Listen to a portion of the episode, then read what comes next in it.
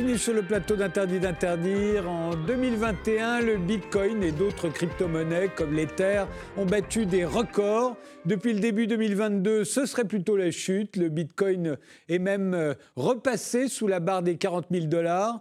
Et de plus en plus d'États veulent lancer leur propre monnaie numérique pour contrer les crypto-monnaies. La Chine, le Mexique, le Japon, le Nigeria l'a fait en octobre. L'Europe y réfléchit, les États-Unis aussi. Mais les crypto-monnaies comme le Bitcoin ne sont pas seulement des monnaies numériques, elles sont émises de pair à pair et ne passent pas par une banque centrale. D'ailleurs, est-ce que ce sont vraiment des monnaies ou de simples actifs numériques sur lesquels on spécule Et que représentent-elles L'avenir du système monétaire ou un danger pour ce même système monétaire? Et quelle est leur valeur ajoutée par rapport au dollar, à l'euro ou au yuan? Yuan, pour en débattre, nous avons invité Alexandre Stachenko, vous êtes cofondateur de Blockchain Partner, directeur de blockchain et crypto chez KPMG, membre fondateur du board de l'ADAN, l'association des professionnels du secteur en France. Euh, si je vous dis que par chance, j'ai investi 100 euros euh, euh, en Bitcoin il y a 10 ans. Depuis, la valeur a été multipliée par 100 000. Je suis donc l'heureux millionnaire, un euro millionnaire en Bitcoin. Qu'est-ce que vous me conseillez pour l'avenir? Et, comment me jugez-vous? Bah, euh, bonsoir tout le monde déjà. Euh, en fait, c'est une question qui, euh, à mon sens, se focalise sur un aspect qui n'est pas l'aspect prioritaire. C'est-à-dire qu'il y a de nombreux autres investissements que si j'avais fait en 2000, en 1998, si j'avais mis 100 euros dans Amazon, bah, je serais millionnaire. Si j'avais mis 100 euros dans Google, je serais millionnaire. c'est pas immoral que de prendre du risque et de gérer son épargne et son, et son capital. Mais il y a une focalisation excessive autour du sujet du prix pour Bitcoin. En témoigne d'ailleurs ce qu'on vient de dire en début d'émission. Euh, Bitcoin était au même prix il y a un an, euh, jour pour jour, qu'aujourd'hui. Euh, mais à l'époque, la couverture médiatique parlait d'euphorie et aujourd'hui, on parle de crash et de fin du monde. donc c'est une variable de psychologie comme sur n'importe quel marché. C'est la tendance qui compte. cette tendance, elle est dictée par la valeur fondamentale de Bitcoin et son utilité, qui est souvent mal perçue. Donc j'espère qu'on aura l'occasion de revenir dessus par la suite. Alors pourquoi on parle de chute hein, Tout simplement parce qu'en novembre, euh, le Bitcoin avait atteint plus de 68 000 dollars euh, et que maintenant il est redescendu à 38 000. Néanmoins, vous ne m'avez pas dit ce qu'il fallait que je fasse dans l'avenir. Je les garde ou, je les liquide? Moi, je ne fais pas de conseils en investissement, euh, mais, je, vais, je, vais, relativiser ce qu'on vient de dire juste avant, parce que c'est, en fait, ça, c'est une focalisation très court-termiste.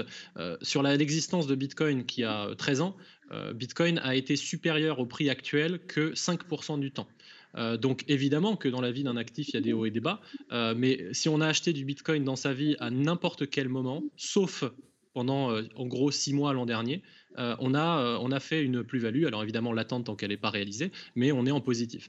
Alors ce que je conseille de faire, euh, bah, c'est sans faire du conseil en investissement, évidemment, c'est plutôt de le considérer, comme je le disais, pour son utilité. Très souvent, dans les pays plutôt riches, développés, bancarisés, cette utilité, elle va être de, de, de, préserver son patrimoine, de se protéger contre l'inflation. Et donc, ce qu'on va recommander en général, hein, c'est une bonne pratique, mais pas pour tout le monde, chacun fait ce qu'il veut avec son argent, c'est plutôt de le voir comme un investissement de long terme où on va épargner chaque mois 50 euh, euros, 100 euros, euh, fait à proportion de ce qu'on peut et de ce qu'on peut perdre. Ça reste un investissement risqué évidemment.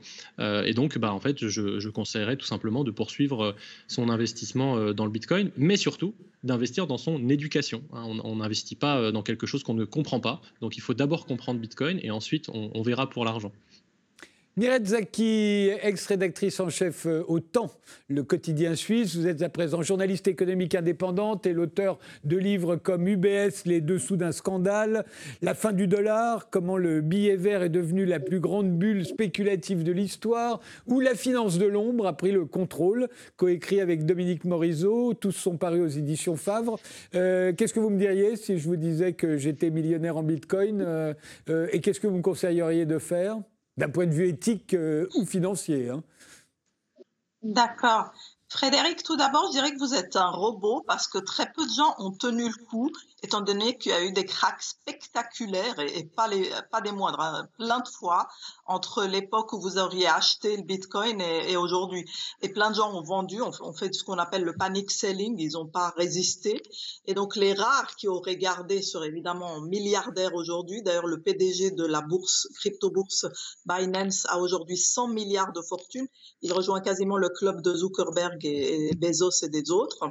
Mais euh, je dirais que là, vous auriez fait un très bon investissement, mais plutôt sur du flair euh, d'ordre spéculatif, parce qu'à l'époque, on l'a vendu comme une monnaie qui allait circuler. Ce n'est pas une monnaie aujourd'hui. Je réponds déjà à une question que vous allez poser plus tard, mais pour moi, c'est un actif. On peut développer ça plus tard. Mais donc, vous auriez vraiment, euh, comme les chercheurs d'or, etc., euh, attrapé un actif là qui allait monter de manière parabolique. OK. Maintenant, pour l'avenir, c'est de comprendre ce qu'est vraiment le, ces crypto-monnaies. C'est effectivement pour moi, ce sont des actifs spéculatifs. On peut discuter même du fait que le fait de les détenir nous protège de l'inflation aujourd'hui. Euh, il nous protège peut-être de l'inflation en dollars, en euros et autres, mais il ne nous protège pas d'autres formes d'inflation liées au fait qu'énormément de crypto-monnaies se créent et elles envahissent en fait le champ l'univers crypto-monnaie est envahi d'énormément de choix et de variétés. C'est pas toujours dans les mêmes tokens. Il y a énormément de, jetons différents. Mais si vous voulez, l'univers lui-même, qui fait aujourd'hui 2300 milliards de capitalisation, il est euh, sur, surchargé de nouvelles créations de crypto-monnaies. Donc, il faut aussi voir que ce sont des actifs qui sont, restent moins régulés que les bourses traditionnelles. Euh, je sais que ceux qui défendent les crypto-monnaies, qui travaillent dedans, vont beaucoup défendre la régulation, mais ça aussi, on peut en parler. Ce n'est pas du tout certain qu'il y ait une, forte régulation là-dedans, puisqu'il reste euh, des cas de blanchiment d'argent, des cas de fraude, des cas de détournement qui euh, disons, défient la notion de blockchain et la sécurité absolument inviolable qu'on lui a prêtée au départ, même si ce sont surtout les crypto-bourses qui sont responsables de toutes ces fraudes. Mais on peut élaborer là-dessus volontiers. Hein. Sébastien Gouspillou, vous êtes le fondateur de Big Block, une société qui sécurise et valide les transactions de crypto-monnaies comme le Bitcoin. Euh, alors, toujours le même cas d'école, 100 euh, euh, euros investis. il y a 10 ans, 10 millions d'euros en Bitcoin aujourd'hui. comment me jugez-vous et qu'est-ce que vous me conseillez d'en faire? Bonsoir. Eh bien, je vous juge comme, euh, comme quelqu'un de très inspiré à l'époque. Hein. En, 2011, il fallait avoir, euh, il fallait être très inspiré pour, pour acheter du Bitcoin. Moi, je l'ai pas fait. Euh, j'ai eu la, possibilité de le faire et jusqu'en 2015, j'ai tourné autour. Donc aujourd'hui, ben, je vous dirais de les garder, bien évidemment. Hein. Et 100 euros, à l'époque, c'était pas tellement risqué hein, en même temps. Ça aurait pu être le cadeau d'anniversaire que, que m'avait fait un copain.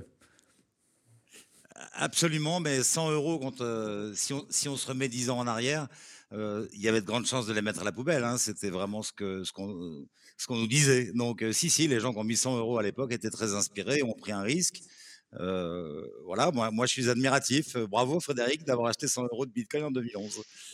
Nicolas Dufresne, euh, économiste, directeur de l'Institut Rousseau. Vous êtes, vous, alors très hostile au Bitcoin. Hein. Dans une interview sur Blast, vous avez même dit qu'il faudrait l'interdire. Alors si je vous dis que j'ai 10 millions d'euros en Bitcoin, qu'est-ce que vous me dites? Bah, écoutez, euh, je ne vais pas vous juger sur euh, le plan euh, moral. Hein. Chacun est libre de, gérer son argent comme il l'entend. Par contre, je vous dirais que vous participez d'un système qui présente plusieurs dangers, plusieurs inconvénients pour la société, pour l'intérêt général. Le premier étant un coût énergétique et donc un coût écologique en, progression constante.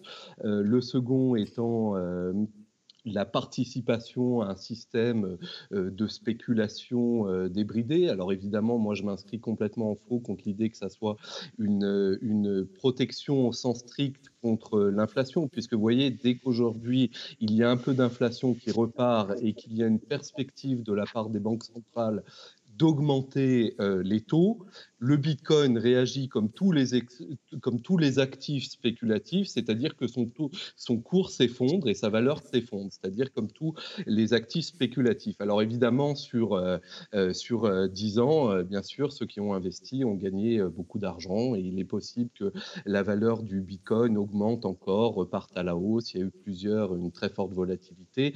ce n'est pas la question, mais la question, c'est vraiment est-ce que c'est quelque chose qu'on peut recommander pour la société? Nous, euh, euh, avec euh, Jean-Michel Servet, donc on a écrit une tribune qui s'inscrit en faux contre ça. Ça pose des problèmes, notamment d'insertion dans l'ordre monétaire, des problèmes de criminalité, des problèmes de blanchiment, des problèmes de spéculation. Et puis, comme je l'avais dit également dans cette émission que vous mentionnez, le Bitcoin n'est pas, contrairement à ce que certains voudraient faire croire, une monnaie anti-système c'est au contraire la quintessence du système financier, c'est-à-dire un actif polluant, inégalitaire, spéculatif et qui pose des problèmes euh, de, criminalité. Donc, euh, d'un point de vue euh, de la gestion de vos finances, je pourrais vous féliciter. D'un point de vue de l'intérêt général, j'aurais beaucoup plus de réserves, comme vous l'avez compris. oui, bon, de toute façon, je n'ai pas un euro en bitcoin, bien entendu. Et euh, donc, tout, ça n'était qu'un exemple. Alors, justement, euh, posons euh, la première question, celle qu'on pose à chaque fois et celle que tout le monde se pose d'ailleurs.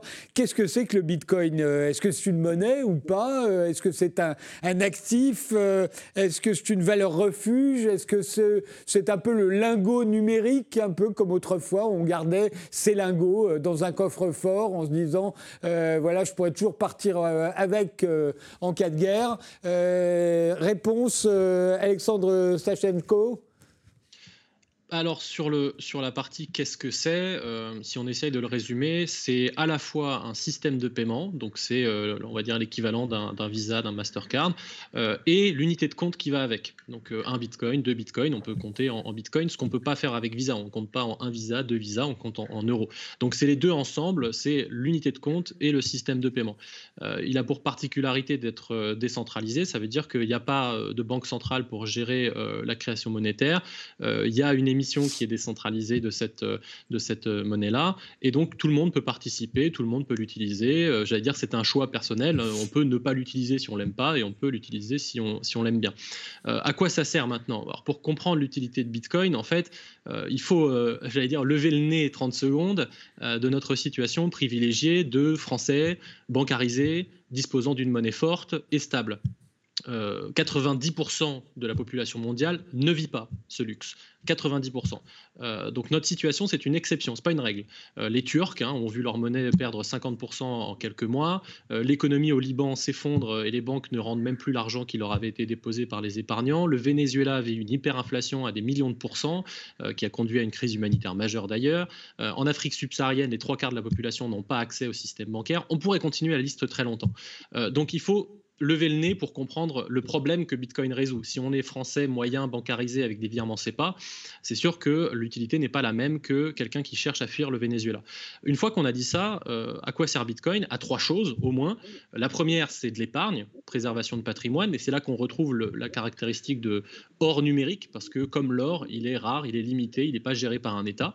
Euh, deux, c'est accéder au système financier. Ça, c'est plutôt la capacité à être un système de paiement. Donc, ce système financier, il est mondial, il est nativement numérique, il propose des transactions rapides, pas chères, internationales pour tout le monde. ça, c'est intéressant. Alors, si on a déjà le système bancaire, forcément, on n'a pas forcément intérêt à aller sur Bitcoin, en tout cas pas un intérêt majeur. Et le 3, qui est souvent aussi mis sous le tapis, c'est la résistance à la censure et au régime autoritaire. Donc le français moyen, évidemment, il perçoit mal ses utilités parce que euh, bah, il a accès au système financier, il ne perçoit pas l'intérêt forcément de la résistance à la censure, mais 9 personnes sur 10 sur la planète comprennent très bien l'intérêt de Bitcoin, que ce soit euh, les femmes afghanes sous le régime taliban, les Vénézuéliens qui veulent se sauver de la crise humanitaire, les Nigérians, euh, les Argentins, mais aussi les lanceurs d'alerte dans, le monde occidental, hein, les, Snowden, les Assange, euh, qui n'ont pu subsister euh, que grâce à Bitcoin parce que souvent on leur euh, bloquait leurs actifs, on leur gelait leurs comptes en banque et donc ils utilisaient ce, genre de, monnaie pour, pour subsister. Dernière chose sur l'aspect est-ce que c'est une monnaie? En réalité, c'est un, c'est un débat de salon la monnaie, c'est quelque chose qui est, qui est très difficile à définir. D'ailleurs, les économistes ne sont même pas d'accord entre eux sur ce que c'est. à la fin des fins, la monnaie, c'est un consensus social. C'est-à-dire que n'importe quel objet peut servir de monnaie si un groupe décide que ça sert de monnaie. Donc dans l'histoire, il y a eu de l'or, mais il y a eu des coquillages, il y a eu des rotules de chèvres, il y a eu de l'argent, il y a eu des billets. et puis, ça ne fait que 50 ans que nous avons des monnaies dites fiduciaires qui ne sont rattachées à rien. Je rappelle que derrière l'euro ou le dollar, il y a strictement rien. Il y a la confiance que vous portez dans la capacité euh, de la Banque centrale à gérer l'inflation. Euh, derrière le, Bitcoin, il y a pareil, un consensus social. C'est-à-dire que on peut considérer que pour soi, ce n'est pas une monnaie, parce qu'on ne s'en sert pas, euh, voilà, si on ne fait pas ces transactions du quotidien en Bitcoin, ce n'est pas, pas, un drame mondial.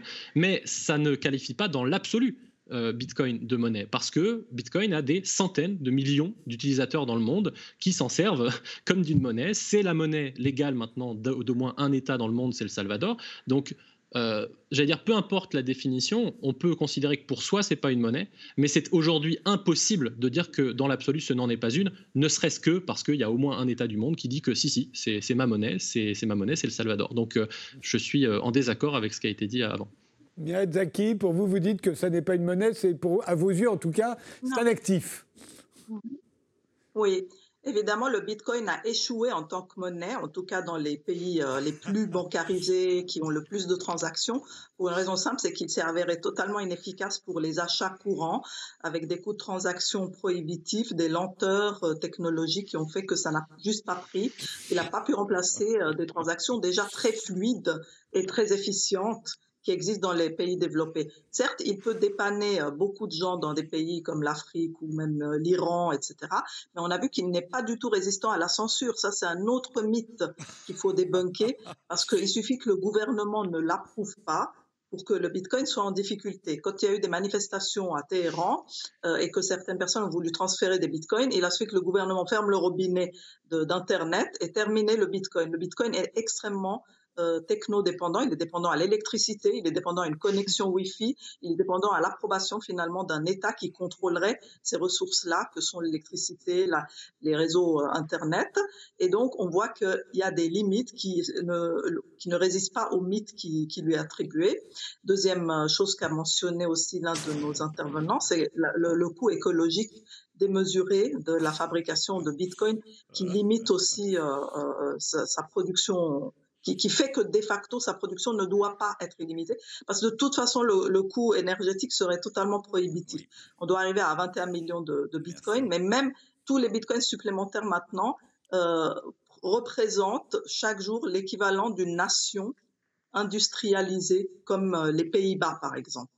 C'est quand même euh, assez préoccupant et on voit bien qu'il faut déjà réfléchir à d'autres systèmes comme ce qu'on appelle des green coins qui, dont, la production serait plus éco-efficiente.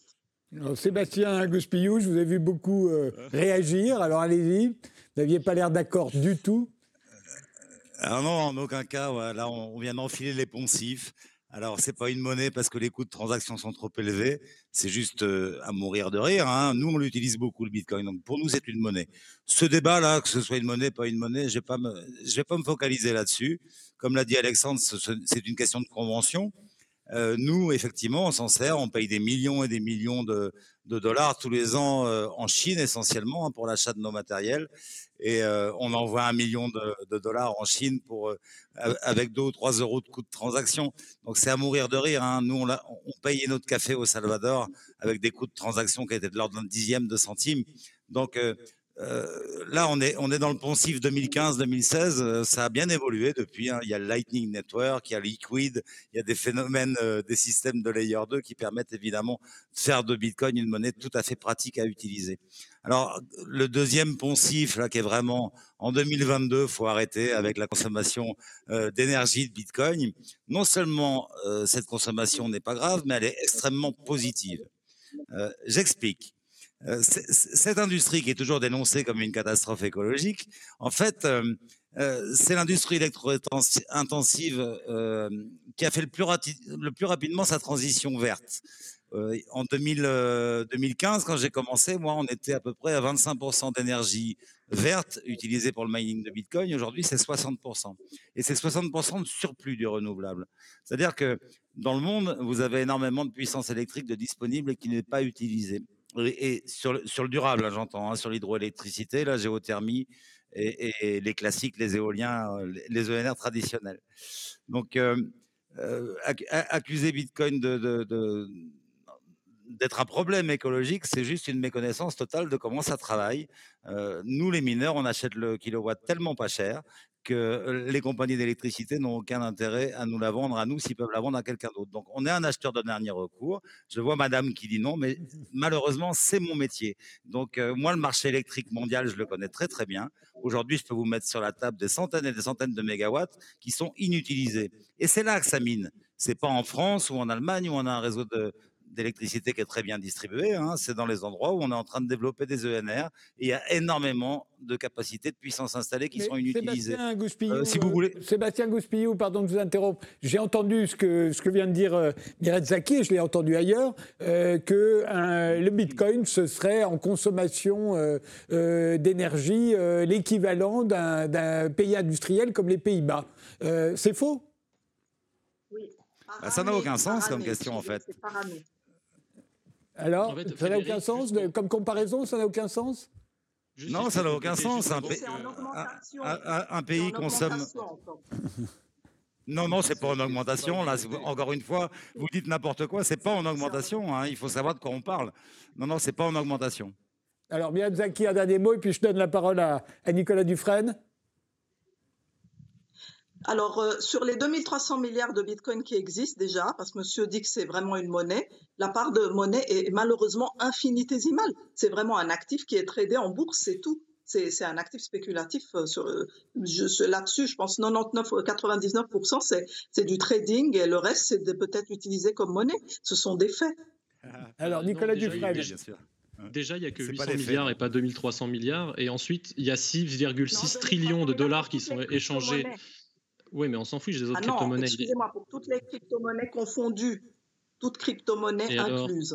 Bon, Nicolas et alors, alors, euh, bon, je, je pense qu'en effet, euh, le Bitcoin, il y a plusieurs questions hein, dans tout ce qui a été évoqué.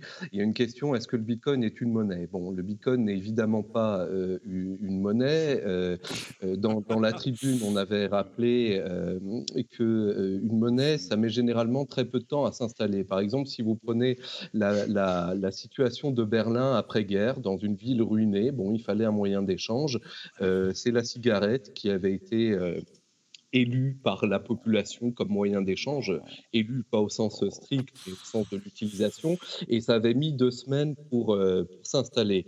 Euh, le Bitcoin, il est là depuis 12 ans et il ne sert évidemment qu'à des transactions spéculatives ou presque. Il y a allez, peut-être 1%, et je, je, pense que je suis gentil, qui servent à euh, des achats réels de, de, biens et de services. La plupart des gens euh, achètent uniquement du Bitcoin pour spéculer, pour euh, gagner de la valeur. On ne va pas leur reprocher parce qu'on leur a dit qu'ils pourraient faire de l'argent avec ça, mais certainement pas pour aller payer leur café ou n'importe quoi. Enfin, faut être sérieux. Je veux dire, personne ne, ne, ne fait ça. Donc ensuite, la, la, question, la question de la, de la consommation euh, énergétique du Bitcoin, bon, c'est même pas une question. Vous pouvez regarder, il y a un index qui est, qui est fait par l'université de Cambridge, hein, qui, qui, recense la consommation électrique euh, du Bitcoin. Il est en augmentation constante depuis, euh, depuis sa création, avec des variations. Il y a des variations de la consommation. Ah bon, le, le Bitcoin consomme moins aujourd'hui d'énergie qu'à son origine? Mais enfin, écoutez, soyez sérieux. à son origine, non, mais ah, ah, vous savez pas de quoi vous parlez, Nicolas. Et, et, que, et que depuis 2001, non, mais écoutez, laissez parler les autres. Non, mais cher monsieur, laissez parler les autres. Pas, moi, je vous ai écouté, je ne vous ai pas interrompu. Et ça, c'est le problème avec des gens comme vous, qui, gagnez, qui gagnez votre vie avec ça. Vous ne pouvez pas être objectif. Je vous le reproche pas, mais écoutez, vous ne pouvez pas être objectif. Vous gagnez votre vie avec ça. Vous avez installé des usines de minage en Chine. Quand la Chine a fermé le robinet, vous êtes installé au Kazakhstan qui utilise de l'énergie charbon. Maintenant, vous essayez de vous développer avec de l'énergie verte au Congo et au Salvador, bon, écoutez, c'est pas, pas sérieux, on peut pas discuter avec des gens qui, représentent, qui représentent laissez, un lot. Laissez finir Nicolas Dufresne, je vous redonnerai la parole après. Nicolas Je vous remercie. euh, je vous remercie Frédéric. Donc, il y a, vous, vous pourrez constater, il y, a, il, y a, il y, a, deux grands indices énergétiques. La consommation énergétique est évidemment en augmentation et elle va l'être de plus en plus parce que figurez-vous qu'à chaque fois que le cours du Bitcoin monte, il devient plus rentable de continuer à miner du Bitcoin par rapport au prix de l'électricité. Donc plus le Bitcoin gagne de la valeur, et plus il devient rentable d'utiliser de l'électricité pour le miner. Et donc, il y a des projections qui euh, expliquent qu'on pourrait euh, aller vers une multiplication par deux, par trois, voire par davantage de la consommation euh, électrique. Donc ça, c'est quelque chose de, très, embêtant d'un point de vue écologique. Alors évidemment, il y a des endroits où de l'électricité renouvelable est consommée pour faire tourner des usines euh, de, Bitcoin, mais ce n'est pas la majorité euh, des cas. C'est au mieux 30-35% euh, du Bitcoin qui serait miné avec de l'énergie renouvelable. Et en plus, c'est de l'énergie renouvelable qui, dans beaucoup cas, pourrait être utilisée à autre chose, notamment être donnée à la population ou autre. Mais les compagnies énergétiques, notamment dans les pays en développement, ont évidemment tout intérêt à vendre leur surplus, voire à faire tourner davantage leurs usines pour créer du surplus et pour rentabiliser finalement leur, euh, euh, leur production. Mais enfin, euh, c'est comme, vous savez, c'est comme pour la production, d'un point de vue environnemental, la meilleure production, c'est celle qu'on ne fait pas. C'est-à-dire, si on peut éviter de, de, faire tourner des usines énergétiques pour rien, c'est quand, même, c'est quand même beaucoup mieux. Et puis enfin, un dernier point qui est, euh, je, reviens euh, très rapidement sur la question de, la monnaie. Euh, il faut bien comprendre qu'aujourd'hui, l'insertion dans les systèmes monétaires du Bitcoin créerait des problèmes. Le premier problème, c'est ce qu'on appelle la concurrence des monnaies, c'est-à-dire que dans un système monétaire unifié, vous introduisez une nouvelle monnaie, donc vous créez des problèmes de transaction, de passage d'une monnaie à l'autre, des problèmes de friction, des problèmes de comptabilité. Vous savez, les, entreprises, je ne sais pas si c'est le cas de celle de M. Goustio, mais qui utilisent le Bitcoin, doivent tenir plusieurs comptabilités doivent tenir plusieurs comptabilités pour opérer des transactions. Et, et bah si, parce que vous déclarez les impôts, et c'est aussi ce qui définit une monnaie, c'est euh, que vous déclarez vos impôts en monnaie officielle. Donc, vous êtes obligé de faire des conversions et donc vous ne pouvez pas faire euh. vos opérations Bitcoin. Vous êtes obligé de convertir, sauf si vous ne respectez pas la loi. Mais dans ce cas-là, c'est. Euh, Nicolas, il faut qu'on fasse absolument une pause. Là, on est déjà en retard. On fait la pause, on y revient juste après. Merci.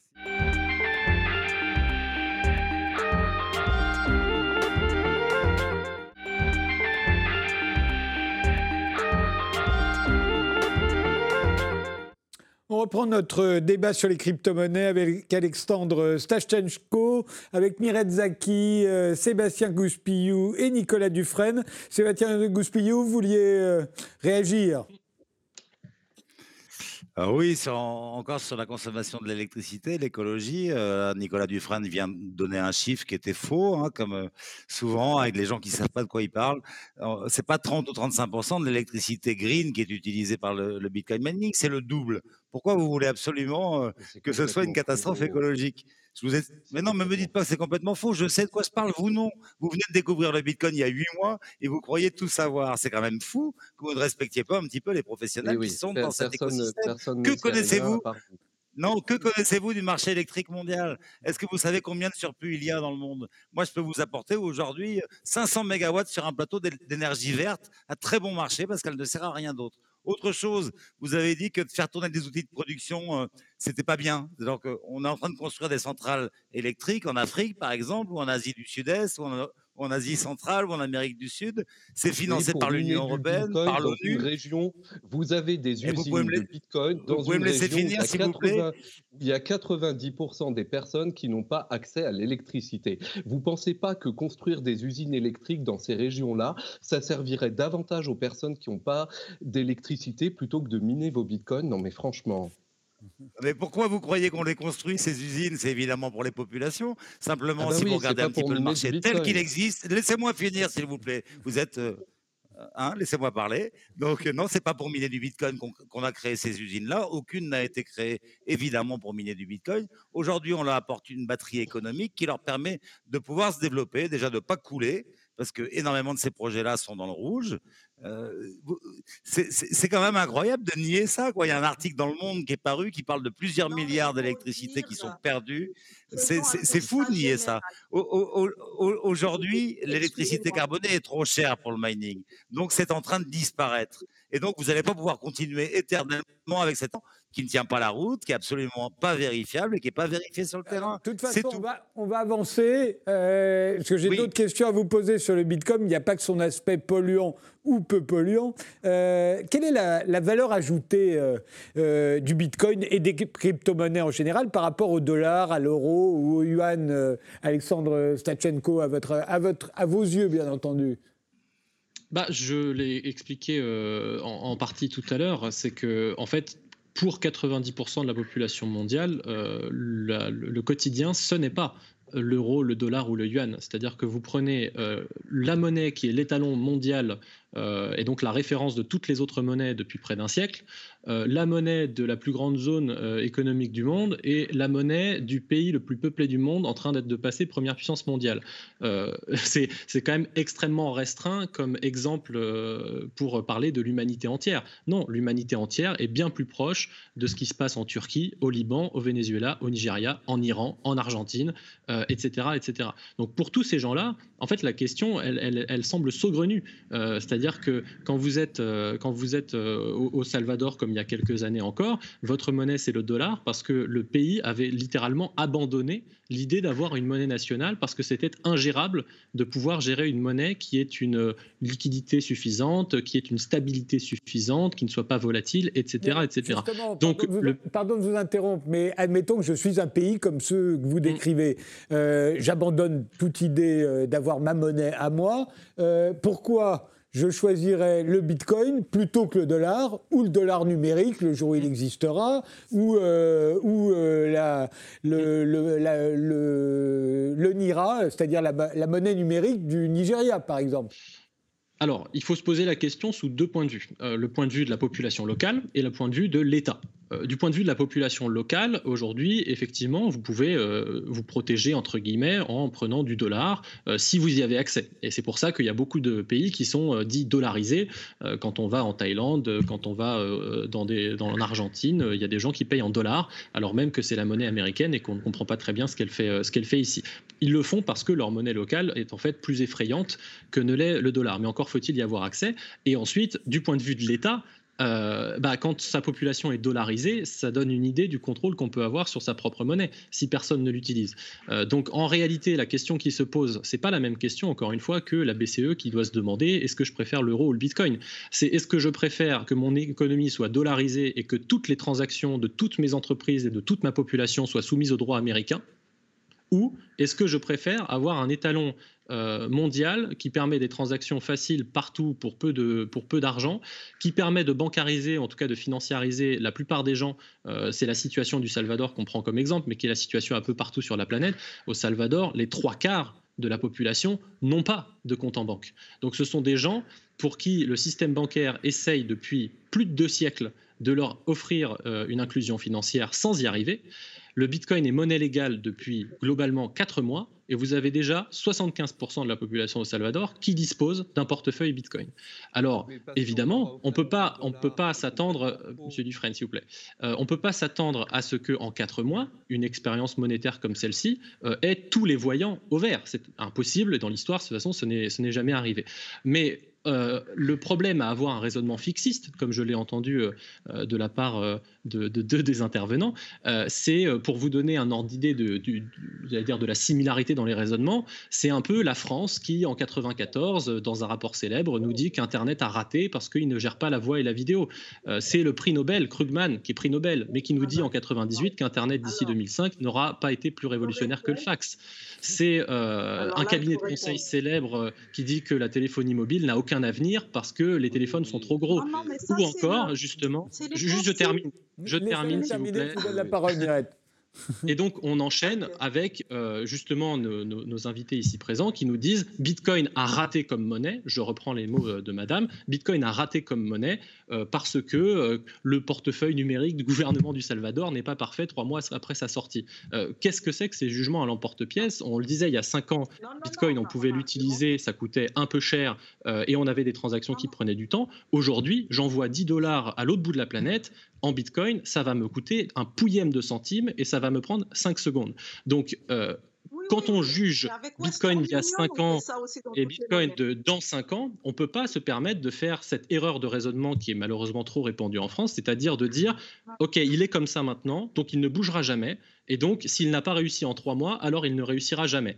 Euh, on se donne rendez-vous dans quelques années, mais moi je suis assez confiant là-dessus.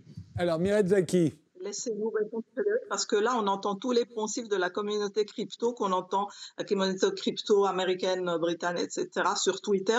On retrouve exactement tous les mêmes clichés que nous, on est des boomers. Hein, des boomers euh, qui n'avons rien, rien, compris au crypto. Mais c'est un peu ça l'idée, c'est que nous, on est juste des, des réacs. Pas du tout, pas du tout. Il y a des arguments très concrets. Si je suis le Salvador, comment je peux euh, exposer ma population à un actif aussi volatile qui connaît littéralement des effondrements tous les trois mois que le Bitcoin. Est-ce que c'est vraiment mieux que les monnaies locales, que les monnaies euh, turques Vous voulez dire, on va, voir le, on va voir le schéma de la volatilité du Bitcoin hein, sur, euh, depuis à peu près sa création, depuis 2012. On va voir, voilà, ça fait ça. Hein. la, volatilité, la volatilité, c'est les écarts hein, entre, entre. Ça ne tient pas compte de la valeur. C'est les fluctuations. Euh, sont les fluctuations. Et les fluctuations, tout à fait. C'est un véritable roller coaster. Et le premier critère d'une monnaie, c'est qu'elle doit être stable, parce qu'il y a des gens qui sont salariés, épargnants, qui ont des engagements à honorer et qui peuvent pas juste vivre avec une monnaie comme ça dont la valeur, d'abord, n'est pas du tout contrôlée par le gouvernement. Donc, il a instauré une monnaie que lui-même ne contrôle pas, n'a aucune prise sur sa valeur, parce que sa valeur, elle est euh, financiarisée, elle est sujette aux spéculateurs de tous les pays. Je suis la première à avoir euh, critiqué la, valeur du dollar et son inflation et sa non-fiabilité, sa dépréciation prolongée, l'utilisation excessive de la planche à billets américaine. Je suis la première à en parler. Tout ce que je dis, c'est que le Bitcoin n'est pas mieux. Malheureusement, on a remarqué qu'il fluctuait beaucoup en même temps que d'autres actifs spéculatifs, que l'argent de la planche à billets de la Réserve fédérale l'impactait aussi, parce que dès qu'il y a trop d'argent facile, ça va aussi dans le Bitcoin, et donc sa valeur commence à fluctuer. Il est peu régulé. Euh, il est sujet aussi à, du blanchiment d'argent. On va, on va en parler parce que la transparence, qui est un autre mythe de cette monnaie, n'est pas réelle. Mais on, mais on peut expliquer pourquoi. Au niveau technique, ce serait intéressant de voir pourquoi il n'y a pas de transparence et de vraie euh, surveillance des flux sur les, les actifs qui vont. Mais en gros, j'ai envie de dire juste, les gouvernements, s'ils sont hostiles à une monnaie comme le Bitcoin ou à une autre crypto-monnaie, ils peuvent fermer Internet ou s'il y a du minage de Bitcoin qui se fait dans un pays comme le Kazakhstan où depuis six jours il y a des violences et des émeutes et ils ont fermé Internet, il n'y a plus de minage. Ou bien il n'y a plus de transactions dans la crypto-monnaie. Donc, oh, on dépend énormément de ces gouvernements. Il suffit qu'au Salvador, il vienne un autre gouvernement hostile au Bitcoin et ça s'arrête. Donc les États, malheureusement, ont beaucoup de contrôle sur ce processus. Et deuxième chose, cette volatilité extrême qui fait que ce n'est pas stable pour une population, même si elle est sous-bancarisée, elle va pas beaucoup gagner à adopter cette, euh, cet actif. Frédéric, Alors, que je peux Sébastien Gouspillou, euh, est-ce que les États ont euh, à ce point la main sur le Bitcoin ou est-ce qu'en achetant des Bitcoins, j'échappe au contraire au contrôle des États, à votre avis? Bah évidemment, vous échappez au contrôle des États. Alors là, il y a encore deux poncifs. Hein. S'il n'y a plus Internet, il n'y a plus Bitcoin. S'il n'y a plus d'électricité, il n'y a plus Bitcoin. Ça ne marche pas du tout comme ça. Hein. Euh, déjà, quand, quand, vous avez un pays qui, qui, coupe Internet, euh, ça a été le cas euh, lors du printemps arabe en Tunisie, ça a été le cas là au Kazakhstan, il n'y a plus un échange bancaire qui fonctionne. Hein. Vous n'avez plus de carte bleue, vous n'avez plus rien pendant ces six jours-là, il n'y avait plus rien au Kazakhstan pour payer. Donc, n'est pas nous dire que Bitcoin est en panne, alors que tout le système financier est en panne. Oui, oui, les billets de banque, c'est sûr que ça va être ça va être appelé à généraliser ce truc-là, c'est certain. En tout cas, euh, il ne faut pas penser que parce qu'on va couper l'électricité, euh, il n'y a plus a plus de Bitcoin. Il faudrait la couper dans le monde entier. Euh, est-ce que vous avez conscience de ça, quoi? Donc non, on coupe pas l'électricité, on coupe Bitcoin. Non, non. Ah là, non, alors par contre, non, mais Non, euh, ça, ne- ça ne fonctionne pas comme ça. Alors, Ça ne fonctionne pas comme ça. Sébastien Gouspillou, pour vous, vous quel est l'avan- quels sont les avantages que peuvent avoir euh, les bitcoins et les autres crypto-monnaies par rapport aux, aux monnaies traditionnelles ou aux monnaies numériques que les États euh, sont tous en train de nous préparer? Ah bah, déjà, euh, ça a l'avantage d'être une réserve de valeur. hein, Nicolas Dufresne nous l'a dit. Euh, la consommation d'électricité de Bitcoin va augmenter parce que le prix va augmenter. Donc c'est certain, on a eu une prédiction de Monsieur Dufresne. Acheter du Bitcoin, ça va augmenter. Il affirme que la consommation la électrique va monter. c'est qu'il affirme que le cours va monter. Si le cours montait, Non, la mais consommation merci pour. euh, merci. le cours. Je Alors, vous dis quand- pas que Non, ça non, vous dites ça produire. va augmenter. Donc arrêtez, arrêtez de dire tout et son contraire. Vous venez de dire que ça allait augmenter. Donc euh, c'est bon. sujet. Là, je vous ai en face. Vous allez. Non, non, ok, ça va. Mais comme merci quand même. ça Expliquez-moi pourquoi Voilà. c'est plus intéressant. Expliquez-moi pourquoi c'est plus intéressant euh, le Bitcoin ou les crypto-monnaies plutôt que les monnaies numériques euh, que nous prépare la Chine ou le- ou l'Union européenne. Je vais laisser répondre Alexandre là-dessus parce que c'est un sujet éminemment politique et il l'est plus que moi. En tout cas, euh, en termes de technique, Oui, euh, en termes de technique, le, le ben. Bitcoin c'est 21 millions. Il n'y en aura jamais plus. Donc c'est pour ça que ça va prendre de la valeur. Et pour une fois, Nicolas Dufresne a dit quelque chose de sensé. Ça va prendre de la valeur. Juste par le fait que moi, j'aimerais bien peu. répondre parce Voilà. que je me, non seulement je me fais interpeller, mais en plus on a beaucoup entendu Alexandre Allez-y. Donc j'aimerais quand même répondre à, à- à tout ça. Donc premièrement, euh, Alexandre Stachenko nous expliquait qu'au Salvador, les trois quarts de la population avaient téléchargé un portefeuille en Bitcoin, qui est en fait le portefeuille de l'État.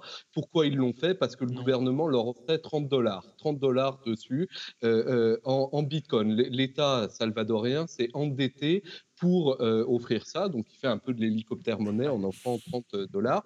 Et résultat, une fois que les Salvadoriens avaient leurs 30 dollars sur leur portefeuille euh, Bitcoin, non seulement ils l'utilisaient même pas, euh, parce que les commerçants, la plupart ne, ne- ne l'utilisent pas, n'en veulent pas, mais en plus de ça, euh, une grande partie d'entre eux ont perdu leur, leurs économies parce que ça a été mal fait, que l'État a mis en place ça avec des sociétés privées qui ont mal fait les choses. Résultat, ils ont perdu plein de Bitcoin.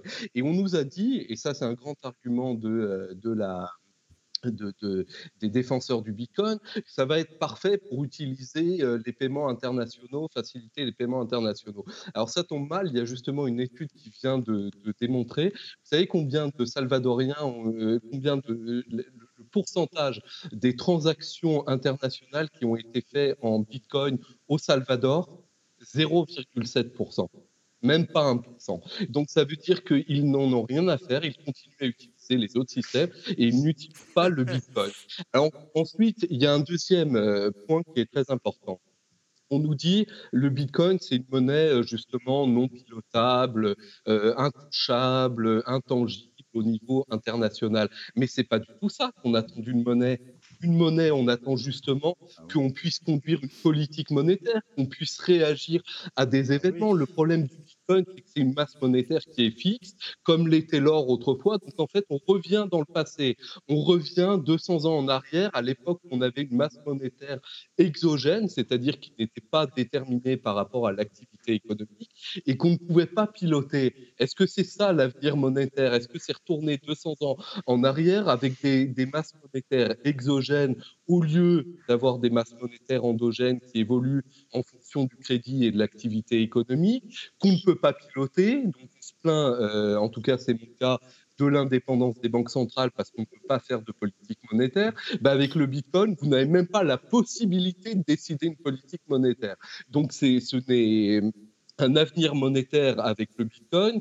Euh, là, je suis d'accord avec M. Kouspiou, c'est sûr que ça, ça, ça réduirait drastiquement les émissions de gaz euh, de, de CO2, de gaz à effet de serre, parce que l'économie s'effondrerait complètement. Il n'y aurait plus d'économie. On ne peut pas faire de l'économie avec une masse monétaire limitée, non pilotable et qui est complètement déconnectée de l'activité économique. Donc, d'un point de vue monétaire, c'est un désastre. c'est un désastre. Et Vous savez, du point de vue Nicolas Dufresne, c'est à peu près ce qu'on dit de l'euro aussi. hein. Bah, écoutez, moi, comme vous le savez, je suis très critique. Euh, je suis très critique de la politique monétaire européenne telle qu'elle est conduite aujourd'hui. Mais justement, euh, on se plaint de l'indépendance des banques centrales. Bah, avec le Bitcoin, on aurait une indépendance plus plus, comme euh, j'avais eu l'occasion de le dire, c'est-à-dire que on aurait quelque chose sur lequel c'est même plus que de l'indépendance. On ne peut même pas avoir une interaction. On ne peut donc c'est même plus que. Enfin, on n'a on a quand même pas envie de se faire piloter par des robots. Euh, euh, Alexandre Stachenko nous explique au début de son intervention que euh, une monnaie, c'est une institution sociale ce avec quoi je suis entièrement d'accord avec lui. Une monnaie est une institution sociale, donc il faut que cette, cette monnaie soit soumise au jugement social, puisse faire l'objet d'une délibération. Et là, on a un objet, un algorithme sur lequel on ne peut pas faire aucune, politique monétaire. C'est complètement euh, euh, l'opposé d'une institution sociale, justement. Euh, et puis, je voudrais finir avec un, dernier point. Je ne veux pas être trop long, mais, mais quand même, ça, ça mérite d'être relevé. On nous, on nous, dit, et c'est ce que nous a dit M. Stachenko, le Bitcoin, c'est formidable pour les, les, les, personnes qui défendent les droits de l'homme, les lanceurs d'alerte, Edward Snowden, Assange.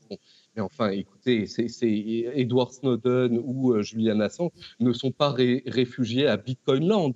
Hein, ils sont réfugiés dans des États, en Russie notamment, qui les hébergent, qui les, qui les financent. Qui, euh, c'est quand même pas le Bitcoin qui fait une politique, c'est quand même ridicule ceci.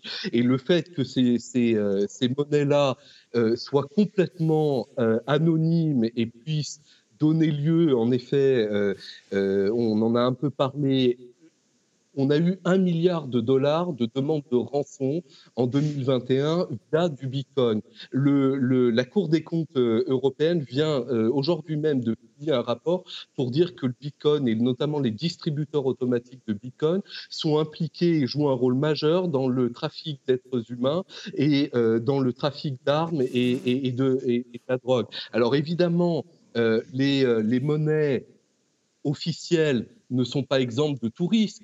Mais est-ce que, alors qu'on a fait des progrès, aussi minimes soient-ils, sur le système bancaire officiel, pour avoir une traçabilité des clients, pour pouvoir les identifier, pour pas avoir de financement du terrorisme, est-ce qu'aujourd'hui on a envie de recréer tout un Far West euh, financier et monétaire sans aucune régulation et dans lequel vont pouvoir se développer toutes sortes de, transactions illicites C'est quand même une vraie question pour notre sécurité collective, enfin.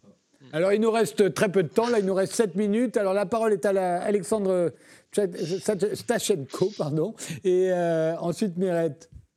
Ouais, il y aurait, bah malheureusement, il y aurait, je, l'ai dit récemment, euh, un mensonge ou une contre-vérité, ça prend trois secondes à être énoncé, mais si je dois tous les contredire, ça va me prendre une demi-heure. Donc je vais essayer d'être très rapide. Euh, on nous a dit euh, successivement que du coup, alors une monnaie volatile, la volatilité est le premier critère, la stabilité est le premier critère pour être une monnaie. Il faut un nombre d'utilisateurs suffisant. On ne peut pas avoir de monnaie qui ne soit pas pilotable. Donc il y a littéralement en ce moment, ça veut dire que sous ces définitions-là, la monnaie de la Turquie n'est pas une monnaie, puisqu'il y a moins d'utilisateurs que le Bitcoin et qu'elle a dépassé le Bitcoin en indice de volatilité. Et ce serait le cas pour l'ensemble euh, des monnaies, euh, notamment des pays en voie de développement. Euh, nous avons donc l'information également par M. Dufresne que l'or n'a pas été une monnaie dans l'histoire de l'humanité depuis 2000 ans, hein, puisque l'or n'est pas pilotable, hein, on ne peut pas décider de créer de l'or. donc évidemment, ceci est absurde, ça fait 2500 ans que l'or sert de monnaie à l'ensemble des pays du monde.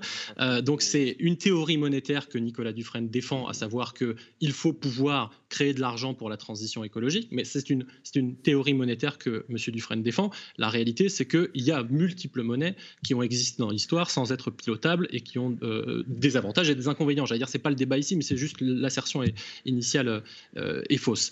Euh, ensuite, il y avait eu le truc tout à l'heure sur la comptabilité qui nous obligerait à en tenir deux. C'est faux aussi. Alors, il se trouve que j'ai fait le groupe de travail de l'autorité des normes comptables en France, donc c'est triste, mais malheureusement, je connais ce sujet. En l'occurrence, comme n'importe quel actif, il y a un compte euh, dans le plan comptable, de général, euh, plan comptable général qui s'appelle Jeton détenu, euh, qui permet d'y mettre ces bitcoins et autres actifs qui sont valorisés à valeur de marché. donc ceci est encore une fois également faux. Un actif, c'est pas une monnaie. Alors, vous, vous, vous, aurez remarqué que la trésorerie en comptabilité se situe également dans la partie actif, puisque une monnaie est un actif, l'inverse n'étant pas vrai. Mais c'est juste, c'est juste, c'est pas grave. Il euh, y, a eu, oula, j'ai perdu ma liste. Il y avait tellement de trucs euh, faux. Il y avait eu un truc tout à l'heure qui disait que si on coupait Internet dans un pays, on pouvait plus envoyer de transactions depuis ce pays. Le réseau est mondial. Je veux dire, la Chine, l'État le plus peuplé et selon certains le plus puissant du monde, a littéralement interdit le Bitcoin en mars. Bitcoin tourne toujours. Donc, je ne sais pas ce qu'il vous faut comme preuve supplémentaire qu'on s'en fout qu'un pays interdite le Bitcoin ou l'autre, puisque de toute façon, le réseau tourne. Alors que encore un superbe argument. Si on coupe l'électricité, il n'y a, plus, a plus de bitcoin. Mais si on coupe l'électricité, le principe, c'est qu'il n'y a plus rien. Il n'y a, plus de système bancaire, il n'y a, plus de, a plus de lumière. On coupe la visio, on arrête l'émission. Euh, et à l'inverse, bitcoin continue. Bitcoin fonctionne par satellite. Bitcoin fonctionne même par papier. Peu de gens le savent, mais on peut avoir sa clé privée en format papier. Donc tout cela est juste faux. Euh, il faudrait me redire ce que Nicolas Dufresne. J'ai pas pu prendre des notes, ça allait trop vite. Il y avait trop de choses qui étaient fausses. Euh, moi, juste, ce sera ma dernière question. Euh, est-ce que c'est est-ce que c'est un danger pour le système monétaire, le Bitcoin, pour vous, ou est-ce que c'est l'avenir du système monétaire? Non. En fait, ni l'un ni l'autre. pour moi, c'est le système monétaire qui est un danger pour lui-même, et le Bitcoin est une réaction à cela. Euh, et donc, il y a des gens qui décident de ne plus faire confiance à ce système, voire à, qui le système ne fait pas confiance, hein, ça marche dans l'autre sens aussi, et qui donc du coup choisissent d'y échapper par un autre moyen. Euh, c'est pas forcément le futur monétaire. Euh, encore une fois, euh, ah oui voilà, Monsieur Dufresne disait qu'on ne peut pas participer à Bitcoin, on ne peut pas avoir de politique. À l'inverse, euh, on peut tous installer son nœud Bitcoin, on peut tous participer à la gouvernance de Bitcoin, ce qui n'est pas le cas pour un euro traditionnel ou pour quelconque monnaie. Donc on peut participer à cela, on peut l'utiliser, ne pas l'utiliser, et en fait moi je vois Bitcoin comme euh, deux choses potentiellement. Soit une alternative, c'est-à-dire que voilà, moi j'habite en France, j'ai des euros et j'ai des bitcoins. Voilà, j'ai les deux j'utilise les deux selon euh, s'il y en a un qui est mieux que l'autre. Et euh, ça peut pas être un jugement absolu. Bitcoin n'est pas mieux dans tous les cas et l'euro n'est pas mieux dans tous les cas. Euh, et la deuxième possibilité de, futur monétaire que je, que je vois, c'est plutôt justement quelque chose de particulièrement écologique, c'est-à-dire de repasser à un étalon fini pour gérer l'économie. Parce que la finitude de cet étalon empêcherait de précisément entretenir une illusion de croissance infinie, ce que font les banques centrales globalement depuis, depuis des années, c'est-à-dire que la croissance ne suit pas, l'économie est à l'arrêt, on est tous confinés, mais on va quand même créer de la monnaie parce qu'on doit absolument entretenir l'illusion qu'il y a de la croissance et que l'économie tourne. Donc avec un étalon euh, rare, on peut construire des choses dessus. Et d'ailleurs, je terminerai là-dessus puisque euh, on parlait de l'histoire monétaire. Euh, l'existence de l'or sur les 2000 dernières années n'a pas empêché d'avoir des politiques monétaires. Le franc or s'est fait dévaluer plusieurs fois, le pound or s'est fait dévaluer, le dollar. On peut faire des politiques monétaires tout en ayant un étalon mondial qui soit euh, mondiale et non, euh, non dépendant d'un État. La parole est à Zaki. Il nous reste deux minutes. Non, non parce que vraiment plein d'erreurs. La Turquie, euh, il a dit c'est pas une monnaie, n'a pas de monnaie parce qu'elle est instable. Pas du tout. Quand il y a un gouvernement et une armée, on a le, le pouvoir de battre monnaie, d'avoir euh, cours légal et tout ça, ça compte aussi même quand une monnaie est instable. Alors que dans l'autre cas, on parle d'une monnaie décentralisée qui, quand elle s'effondre, il n'y a pas de gouvernement derrière, il n'y a pas de gouvernance. Ça, c'est différent. On peut pas comparer comme ça. C'est beaucoup trop euh, schématique. Ensuite, l'or, il a dit non, l'or était bien sûr une monnaie. Non, l'or n'a jamais eu cours légal en dehors d'un gouvernement qu'il a accepté et qui a accepté qu'il est cours légal. L'or n'a jamais été juste un actif décentralisé qui était une monnaie d'échange en dehors du consentement explicite d'un gouvernement qui a aussi s'est donné le droit de le confisquer à travers des époques de l'histoire. Donc ne pas tout confondre, ne pas tout mélanger, semer la confusion. Merci. Ensuite, pour ce qui est d'Internet et de l'électricité, évidemment, ça a un énorme impact sur les crypto-monnaies. Elles sont extrêmement technodépendantes. la population en Iran, quand elle manifestait et qu'elle essayait de faire des transactions en Bitcoin,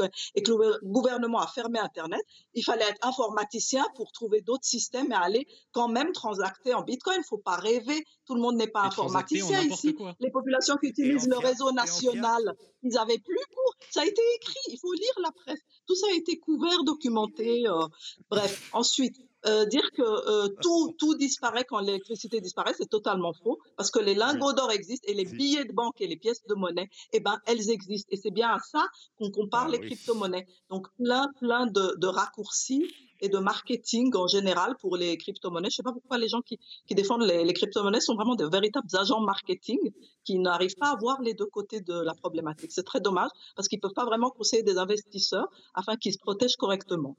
Sébastien Boussillou, juste une phrase parce qu'il nous reste 13 secondes. Ouais, c'est bien connu que tout le monde a énormément de billets de banque euh, sous son matelas. Au Kazakhstan, par exemple, moi, c'est un pays que je connais bien. Hein, euh, les distributeurs de, les distributeurs bancaires. Laissez-moi parler. Je vous ai laissé sortir votre tas de poncifs, totalement faux. Donc laissez-moi finir. J'ai que une minute. Donc euh, non, on n'a pas des, des, des, valises de billets sous ces matelas. Il faut aller au distributeur bancaire pour retirer de l'argent. Et en l'occurrence, si c'était tous en panne, votre argument, une fois de plus, ne tient pas une seconde. Donc si l'électricité s'arrête, tout s'arrête. Voilà, c'est tout. Merci tous les quatre d'avoir participé à ce débat. Merci de nous avoir suivis et rendez-vous au prochain numéro. Merci.